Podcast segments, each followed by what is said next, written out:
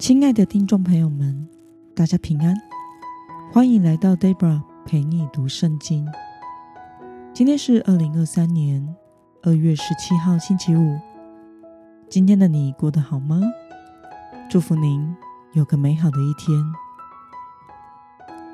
今天我所要分享的是我读经与灵修的心得。我所使用的灵修材料是每日活水。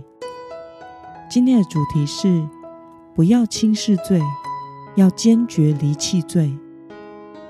今天的经文在萨姆尔记上第二章二十二到二十六节。我所使用的圣经版本是和合本修订版。那么，我们就先来读圣经喽。以利年纪老迈，听见他两个儿子。对以色列众人所做的一切事，又听见他们与会幕门前伺候的妇人同寝，就对他们说：“你们为何做这样的事呢？我从这众百姓听见了你们的恶行。我儿啊，不可这样！我听到耶和华的百姓传出你们不好的名声。人若得罪人，有神可以裁决，人若得罪耶和华，谁能为他代求呢？然而，他们还是不听父亲的话，因为耶和华想要他们死。萨姆尔这孩子渐渐长大，耶和华与人越发喜爱他。让我们来观察今天的经文内容。以利听闻他两个儿子在祭司职份上所行的恶，并且与在神殿前服侍宗教事务的妇女同寝，便劝告他的儿子。但他两个儿子不肯听从，神决定要他们死。而萨姆尔渐渐的长大，神与人都越来越喜爱他。让我们来思考与默想：为什么神要以利的两个儿子死呢？根据本章和第四章的记载，此时的以利已经年纪老迈，老眼昏花，看不清楚。可能是因为这样，而将会幕祭司的工作交给两个儿子。但是何佛尼和菲尼哈对神。没有个人的认识。摩西律法中有明确指出祭物的哪些部分是属于祭司的。然而这两兄弟却是自己想要什么祭肉就取什么祭肉，还把属于主耶和华的脂油也取走。他们甚至还取走生肉，不想吃煮过的，好拿来自己烤来吃。他们藐视耶和华的祭物，践踏主的祭物。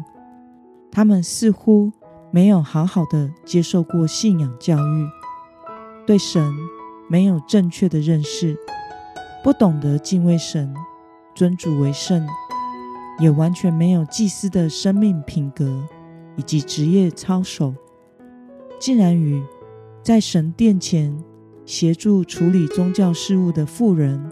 发生淫乱的事，他们本该是在神面前掌管敬拜宗教事务的祭司，不但没有向人民树立良好的榜样，反而成为绊倒人的人。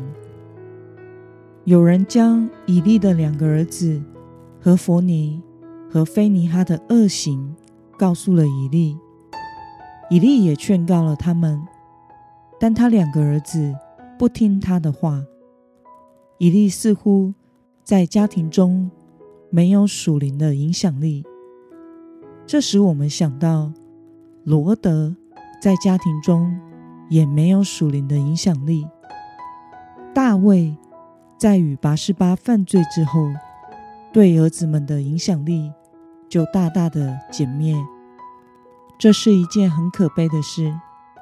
并且以利也没有采取强硬的措施去处理他儿子不是任祭司的问题，不坚决的处理罪恶。既然何弗尼和菲尼哈不尊重神，也不尊重担任大祭司的父亲，所以唯有接受神的审判的命运。那么，对于以利的优柔寡断，没有能正确的教育儿子，并且导致两个儿子将面对死亡的审判，对此你有什么样的感想呢？我想，如果以利是个正直和敬畏神的人，就会看重神的心意过于人的心意。他是等到听闻人的所言之后，才对儿子们进行劝告。身为大祭司的以利，该做的应该是暂时撤除儿子祭司的职务，坚决的命令他们悔改，并且从以色列的会幕敬拜事务中彻底的除去罪恶，使人民可以恢复。与上帝的关系。然而，以利的态度是优柔寡断的，是没有执行力的。因此，宽容的处理不敬畏神的行为，所导致的就是死亡。这是在旧约所发生的情况，而身在新约时代的我们，也要引以为鉴。我们需要正确的认识神。爱神、敬畏神，并且倚靠神，离弃一切大大小小的罪，不可以轻视罪恶，不然活在最终的结果，也是会带来远离神、灵性的死亡。那么，今天的经文可以带给我们什么样的决心与应用呢？让我们试着想想。我们是否曾经因为轻视自己的犯罪而被神责备过呢？为了能够果决的离弃罪，今天的你决定要怎么做呢？让我们一同来祷告。亲爱的天父上帝，感谢你透过今天的经文，使我们看到以利的两个儿子不敬畏神。任意犯罪，并且以祭司的身份绊倒别人，而身为大祭司的以利却没能果断的处理，没有正确的教育儿子，导致最后两个儿子面临死亡的审判。求神帮助带领我们，能在任何情况中都不轻视罪，而是坚决的离弃罪恶。